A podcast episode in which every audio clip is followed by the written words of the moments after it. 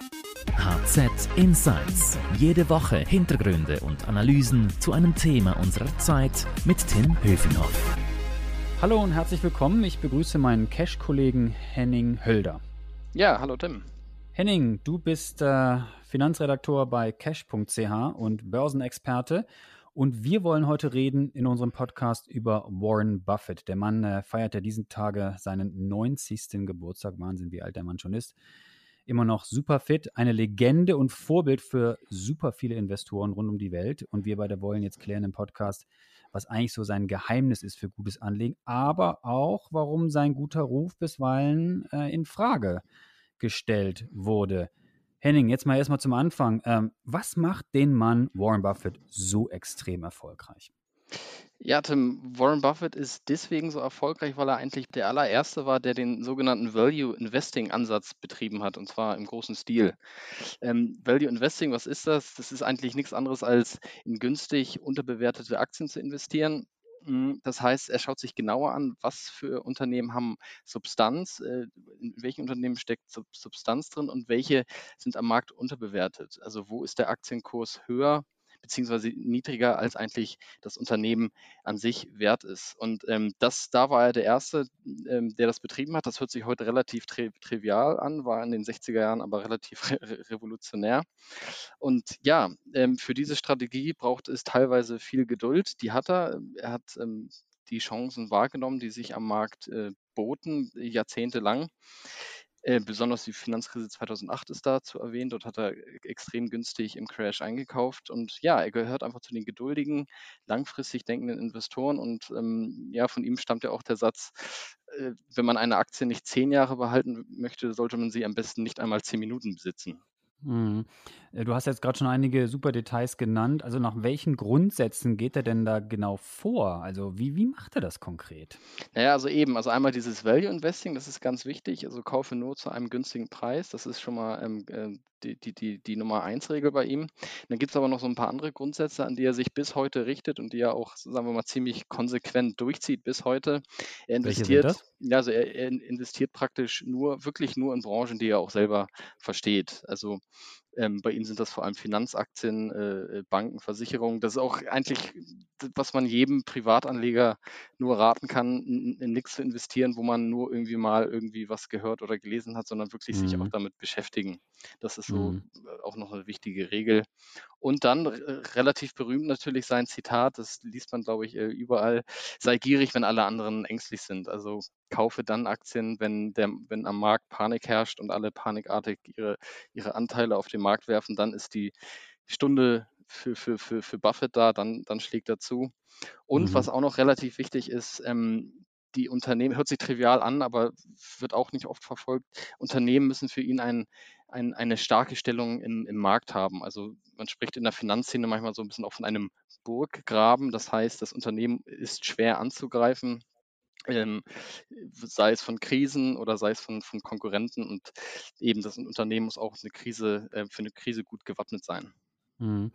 Äh, der Mr. Buffett ist ja über die Jahre zu einem der äh, reichsten Menschen äh, auf dem Planeten geworden. Es ist ja interessant. Der ist ja nicht so ein klassischer Unternehmer, der irgendwas erfunden hat oder der äh, irgendwie was ganz oft verkauft hat, sondern der hat ja ein Business entwickelt, äh, was darin besteht, ähm, durch reines Investieren, mhm. oder? Genau. Also genau, also wie, es gibt irgendwie kein Produkt von Warren Buffett, was wir irgendwie alle kennen. Also irgendwie, ich weiß nicht, Bill Gates hat das, äh, hat Windows erfunden, das ist die Software, die wir alle kennen.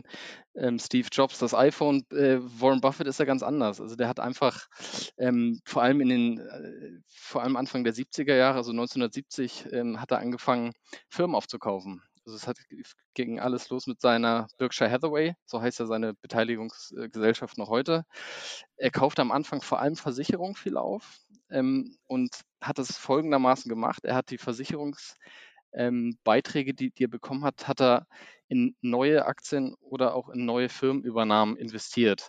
Das unterscheidet so ein bisschen ähm, seine Versicherungsgesellschaft von in Anführungsstrichen normalen Versicherungen, die, die die Prämien eher in, äh, sagen wir mal, in ähm, sichere, aber dann doch renditearme Anleihen stecken. Ja, und so hat er bis heute äh, ungefähr 80 kleinische mittelständische Tochterunternehmen unter seinem, unter seinem Dach und ein Aktienpaket von immerhin 250 Milliarden Dollar. Und mhm. ähm, ja, so ist er ja zum größten Versicher zu, zu, einem der größten Versicherungen geworden, also sein, seine Firma und zwischenzeitlich dann auch ja zum reichsten Menschen der Welt.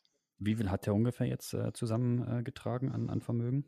Ja, also ähm, Warren Buffetts Vermögen ergibt sich praktisch zu 99 Prozent äh, aus, aus seinen Beteiligungen an Berkshire Hathaway. Die hat er über die Jahre äh, immer weiter abgebaut, weil er auch, auch viel gespendet hat unter anderem. Und es, es wird geschätzt, dass heute, heute etwa sein Anteil 19 Prozent beträgt noch. Ähm, das wären 80 Milliarden Dollar. Mhm, ähm, das ist ja schon ganz schön viel, danke. Das ist, das ist, das ist ganz schön viel. ähm, es macht ihn nicht mehr zum allerreichsten Menschen äh, äh derzeit. Also das war er mal, aber Bill Gates ist äh, da noch reicher und ähm, der Bezos auch noch da in der, ganz in der genau. Region auch noch. ja. Genau, der hat ja, ich glaube, der ist jetzt sogar auf 200 Milliarden gestiegen ja. durch, durch, durch, Amazon, war ja letzte Woche. Ähm, ist Herr Buffett schon ein armer Mann sozusagen. Genau, genau, der muss ja. am Hungertuch nagen, leider. Ja, sag mal, äh, viele Anleger ähm, nicht nur in Amerika, sondern rund um die Welt, die schauen natürlich genau hin, was hat er gemacht, wie legt er an, äh, die wollen ihm genau folgen. Hat sich das eigentlich immer gelohnt für die Privatanleger? Naja, also jetzt vielleicht ganz allgemein noch gesagt, also sich an Börsengurus zu orientieren, ist äh, völlig okay, das ist völlig legitim. Das, das machen wir ja auch bei Cash teilweise und bei Handelszeitung ja auch. Und es ist immer interessant, was, was machen die Börsengurus, wo steigen die ein man sollte aber nicht vergessen, dass man jetzt nicht einfach blind da, da hinterher ähm, rennen soll. Also Privatanleger sollten, wie, wie, ich schon gesagt habe und wie es ja Warren Buffett selbst auch sagt, man so, soll sich mit der Aktie selbst beschäftigen und das aus, aus, aus reiner eigenen Entscheidung machen. Ähm, aber ja, die Strategie von Buffett, die hat sich bewährt, die hat sich viele Jahre, Jahrzehnte äh, sogar, äh, sogar bewährt. Er ist ja eben zwischenzeitlich der reichste Mensch der Welt gewesen, auch heute noch äh, einer der reichsten. Sein großer Wurf eben 2000 2008 ähm, hat er in, in der Krise, wo alle Angst hatten, hat er praktisch so die Banken gerettet. Er gilt also ein bisschen als Bankenretter. Er hat Goldman Sachs zum Beispiel, hat dann, hat dann einen richtig guten Deal für, für sich gemacht. Also er, konnte, hat zu richtig guten Konditionen ähm, äh, Aktienanteile kaufen können, also auch Aktien, die, die gar nicht am Markt irgendwie ähm, für normale, in Anführungsstrichen, Privatanleger verfügbar waren. Die hat er in, in einem speziellen Deal sozusagen ausgemacht und davon profitiert er bis heute das hat auch dazu geführt, dass äh, bis 2019, in den letzten 20 Jahren davor, ähm, sich der Wert der Berkshire Hathaway Aktie ähm, ver versechsfacht hat. Das ist, äh, die Performance ist knapp, knapp doppelt so gut wie der S&P 500, also der breite amerikanische Markt. Ja, und ich meine eben, also Buffett ist da, dadurch, äh, hat, hat enorm Kultstatus erreicht in der Finanzszene. Wenn seine Firma Hauptver Hauptversammlung hält, äh, pilgern tausende Aktionäre nach Omaha, als wird dort irgendwie der Papst sprechen. Und es ist ein richtiges. Der Papst, der Anleger, redet ja dann auch. Genau, also, ja, so ist es. ja, so genau. Und ähm, genau. Ein Event sozusagen, oder? Also, ist ein, also, ein richtiges Event. Also ja. äh, Bill Gates ist auch dort und ähm, es gibt auch dann. Er trinkt, so, glaube ich, dann immer eine Cola, oder? Genau. Er, ist ja auch, er ist ja in Coca-Cola investiert, dann trinkt er mal eine Coca-Cola und genau. äh, ist umringt von, von Hunderten von Menschen, Journalisten, die alle hören wollen, wo sie als nächstes investieren können. Genau, also. genau. Das ist natürlich dieses Jahr ist es natürlich flach gefallen wegen Corona.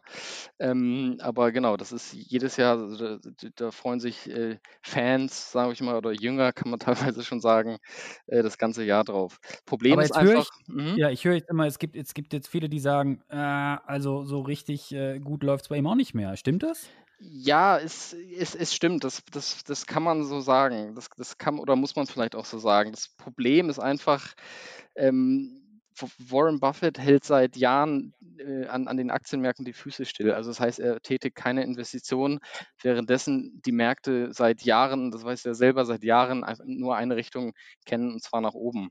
Und das mhm. äh, stellt so die, ja, die Investorengemeinde, die, die, die, die, die, die Finanzgemeinde so ein bisschen vor Rätsel. Man fragt sich so, worauf, worauf wartet der Mann eigentlich? Ja, warum, warum, warum steigt er nicht ein, der Mann? Der hat doch genug Geld auf der Kante. Es sind ja äh, riesige Summen, die er da in, in, in, in Barmitteln bereithält, äh, um ja, genau. zuzuschlagen. Könnt, ja, er, er, könnte.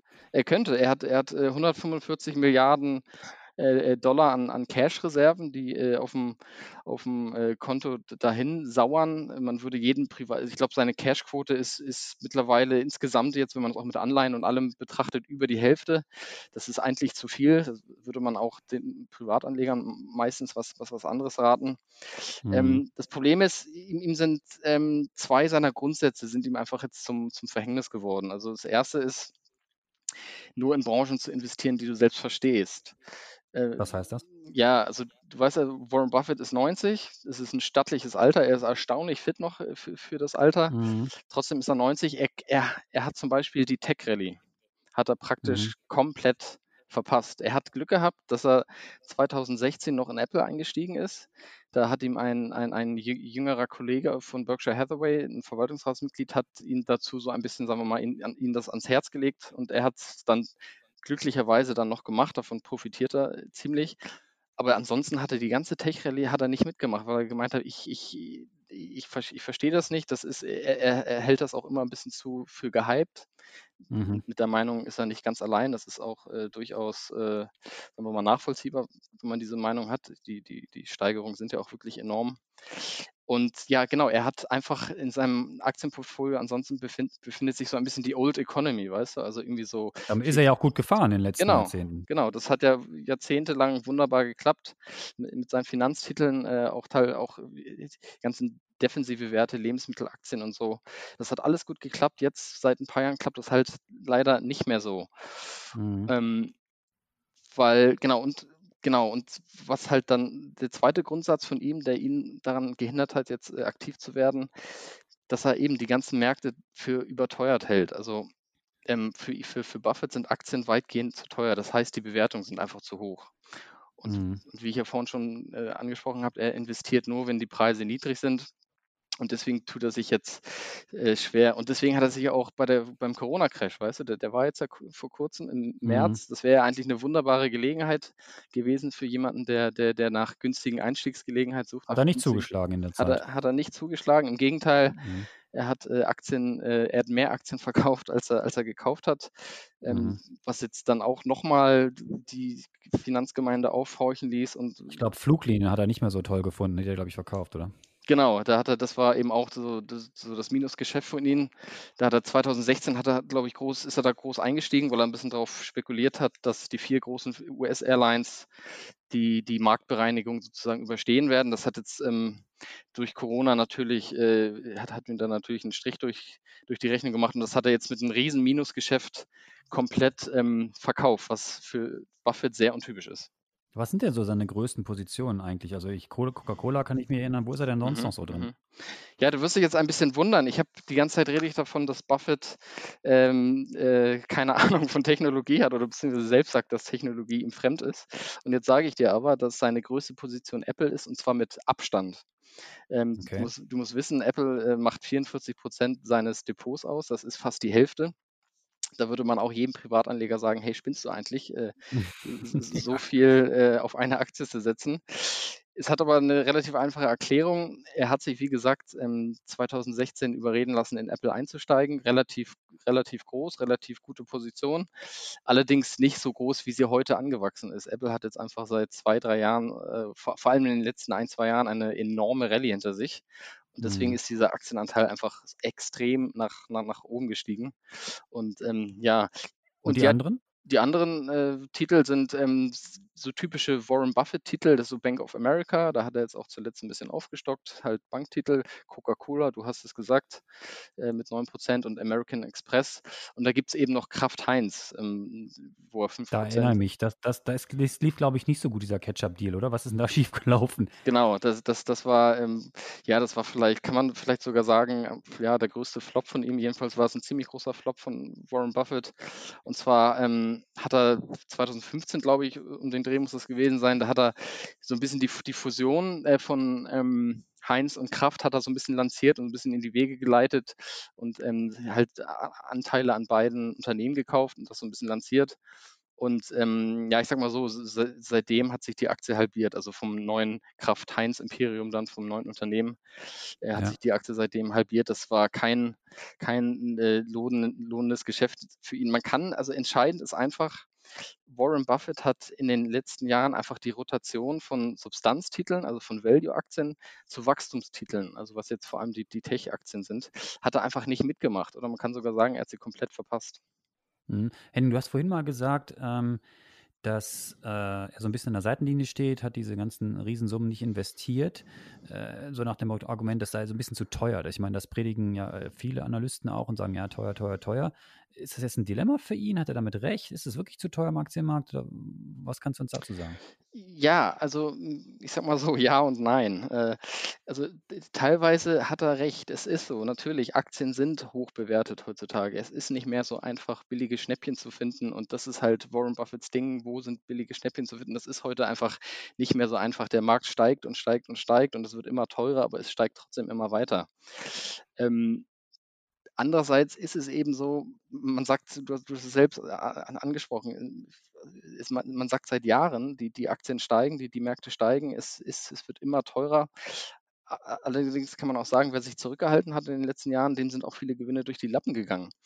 Ähm, es ist einfach so, das Marktumfeld für Aktien spricht einfach noch auf Jahre hinaus, ähm, also für die Aktienmärkte, also das Marktumfeld. Wir haben tiefe Zinsen, es gibt kaum oder praktisch keine Rendite auf Sparguthaben und äh, jeden Experten, den du, den du heutzutage fragst, oder die meisten Experten, die sagen einfach alle, es gibt keine Wohin Alternative. mit dem Geld? Genau. Wohin gibt, mit dem genau, Geld? Genau, wo genau. soll man es sonst anlegen? Genau, wir ja. wissen nicht, wann der nächste Crash kommt. Ja. War das jetzt der kleine Einstieg? Wir wissen es alle nicht. Ähm, aber gut, so ist es halt eben. Sag mal, sprechen wir noch ein bisschen über sein Leben. Mhm.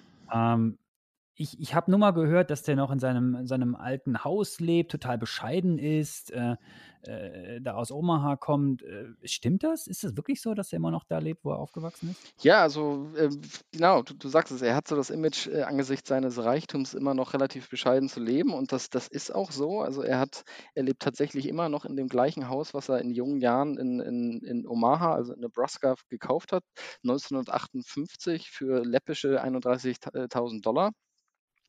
Ähm, ja, das war günstig dann. Das ist sehr günstig, ja. Das wird heute eine Menge mehr wert sein, wahrscheinlich. Vor allem mit dem Bewohner drin, genau. Ja, war vielleicht sein erster guter Deal, ja. ja. Und ähm, ja, also wie ist er aufgewachsen? Er, er, ist in einer Familie aufgewachsen, die schon relativ, also wo Geld Thema war, also Geld verdienen ist dort großgeschrieben worden. Sein Vater, Howard Buffett, war ähm, Wertpapierhändler an einer Bank. Also er hat relativ früh als Kind schon ähm, ist mit dem Thema Aktien und Börse in Kontakt äh, geraten. Und ähm, ja, es heißt auch, dass er als Kind schon sämtliche Zeitungen und Bücher über Börse und, und alles gelesen hat und angeblich auch schon mit elf die erste Aktie gekauft hat. Ähm, und er war auch schon so ein kleiner Unternehmer als Kind, äh, muss man sagen. Er hat ähm, zum Beispiel ähm, ein Sixpack Cola gekauft, ähm, witzigerweise von dem Unternehmen, wo er heute große Anteile hält, für 20, 20 Cent damals und hat die dann irgendwie in Tür-zu-Tür-Verkauf äh, für 10, 50 Cent verkauft. Also er war früher ja. schon äh, an Geld interessiert und wusste, wie man es vermehrt. Eine gute Marge, wenn man es für 20 äh, Cent ja. kauft und dann äh, das ganze Sixpack und dann die einzelnen für 10 vertickt, das ist nicht schlecht. Ja. Sag mal, wie ist er denn zum richtigen Investor geworden? Weil damit ist er dann nicht richtig äh, reich geworden mit den, mit den Cola, mit den Cola-Flaschen oder Dosen, weiß ich nicht, was es damals war, zu verkaufen. Aber wie, wie wird er denn richtig zum, zum Profi-Investor geworden? Naja, also man kann eigentlich sagen, so ein bisschen der Grundstein war witzigerweise ein, äh, schon, auch, schon auch im Teenageralter schon seinen Job als Zeitungsjunge. Also er hat äh, Zeitungen ausgetragen und damit Geld verdient und er war offenbar so fleißig bei diesem Job, dass er mit 14 Jahren, als er seine erste Steuererklärung äh, eingereicht hat, schon einen Betrag von 2000 Dollar einreichte. Also 2000 ja, Dollar, das ist damals, ja, und vor allem damals war 2000 Dollar doch ein kleines Vermögen, anders als heute. Ja.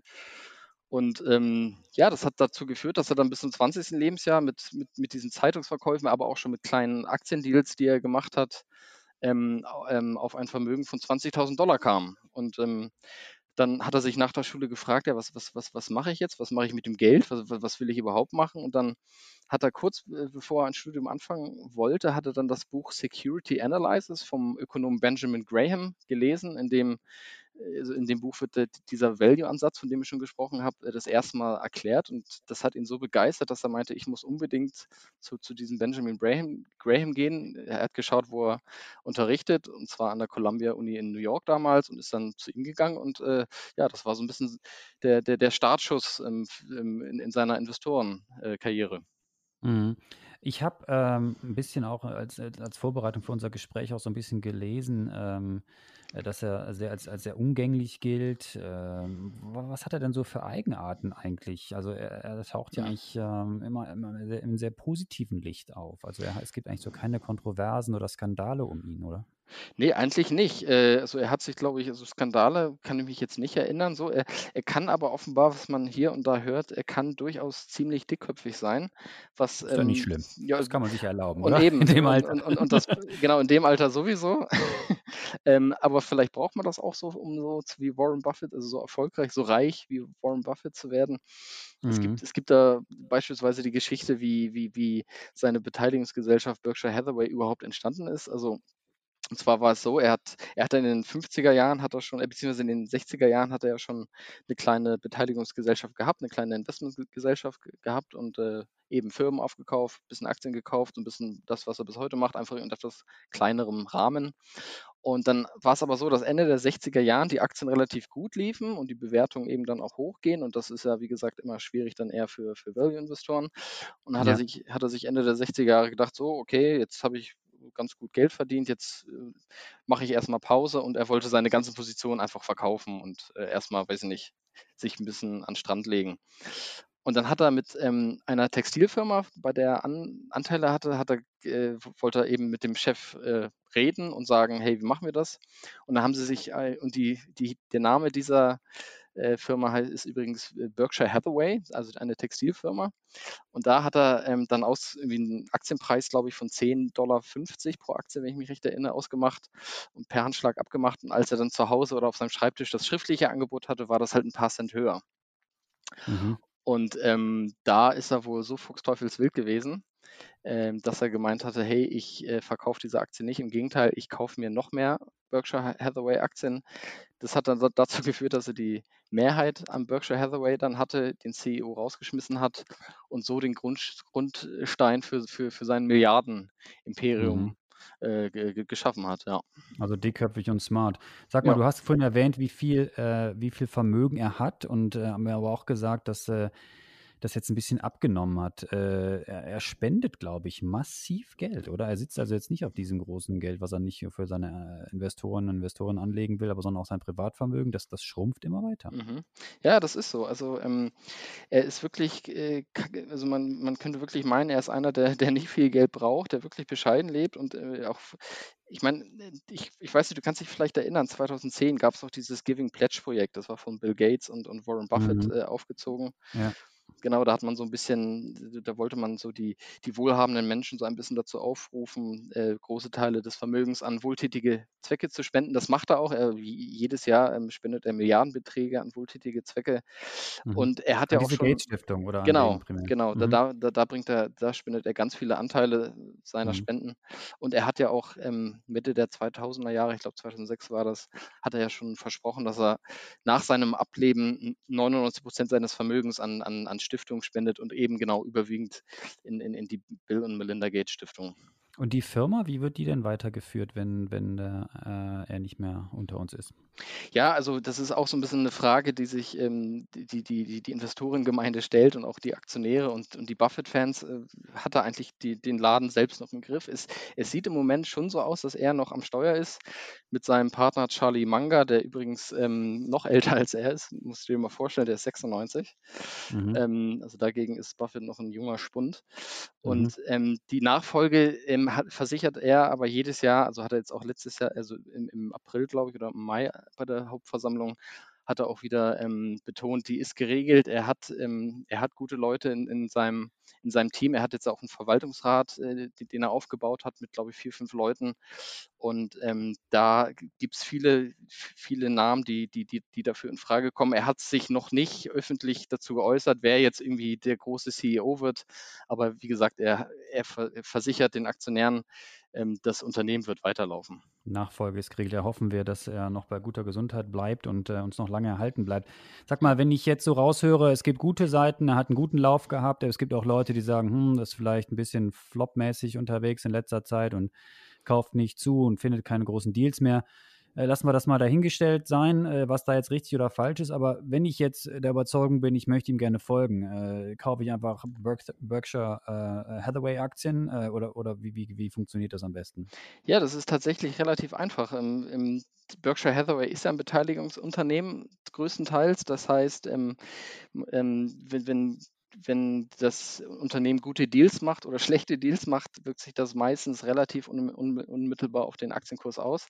Das heißt, man, die einfachste Art ist wirklich einfach äh, Aktien dieses Unternehmens zu kaufen.